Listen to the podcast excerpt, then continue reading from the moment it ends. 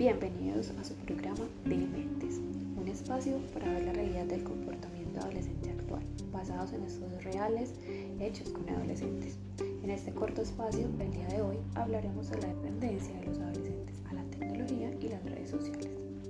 El tema del día de hoy va dirigido especialmente a esos padres que tienen hijos adolescentes y que por atravesar por esta etapa difícil y rodeados de mucha tecnología e información se sumergen en este mundo. Cuánto tiempo pasan sus hijos en el celular, en el computador? ¿Saben qué redes sociales tienen? ¿Qué contenido suben? ¿Cuánto lo hace el manejo de estas redes?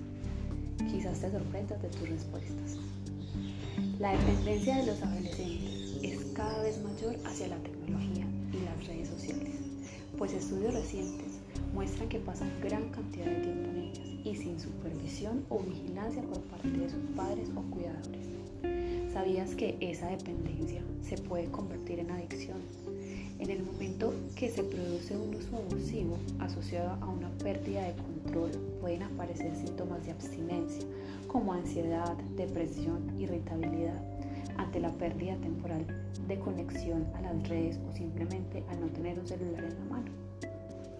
Y que dentro de las causas más reconocidas de esta adicción a las redes sociales, por ejemplo, se encuentran la baja autoestima, la insatisfacción personal, la depresión o hiperactividad e incluso la falta de afecto. Este tipo de carencias que con frecuencia los adolescentes tratan de, de llenar con los famosos likes.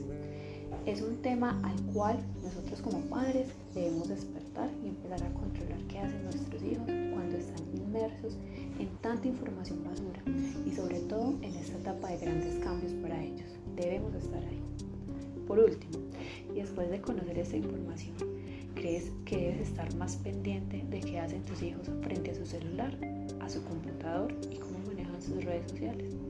Te invito a reflexionar, papá, mamá, y a darte cuenta de que en el mundo actual es necesario fomentar en nuestros hijos actividades alternativas de ocio, mejorar la socialización cara a cara y por supuesto tener una buena comunicación con ellos. Queridos oyentes, no siento más, me despido, no sin antes darle las gracias por escuchar este corto podcast sobre este tema de actualidad y que creo que es muy interesante para nosotros como padres y poder estar ahí para nuestros hijos adolescentes.